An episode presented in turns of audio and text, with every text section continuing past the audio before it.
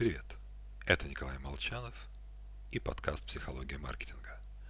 Сейчас мы поговорим о том, как поймать удачу.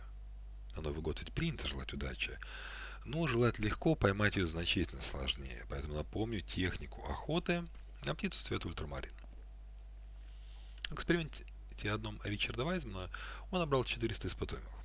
Тех, кто считал себя баловыми судьбы или полными неудачниками, и исследовал их в течение 10 лет ходе одного эксперимента он попросил их посчитать количество иллюстраций в газете. А люди, считавшие, что им не везет, потратили на задание 2 минуты.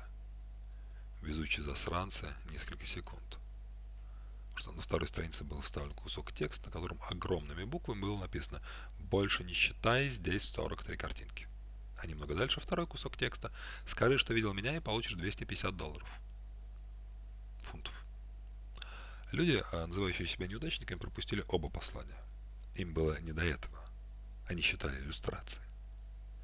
Потому что удача – это не случайность. Удача – это закономерный результат наших действий. Удачливые люди способны замечать сигналы удачи. И у людей, и у компаний, считающих, что они находятся в сложном положении, что им не везет, сужается фокус внимания. Они тревожно зацикливаются на контроле происходящего, сосредоточены на выбранной цели – и в результате не замечают возможности, находящейся на расстоянии вытянутой руки. Неудачники, пойдя на вечеринку с целью познакомиться с девушкой, весь вечер будут искать девушку. Тем самым они упустят шанс отдохнуть или найти интересных людей. В личной жизни основное правило – больше пробовать, чаще ошибаться, вставать, отряхиваться и продолжать пробовать.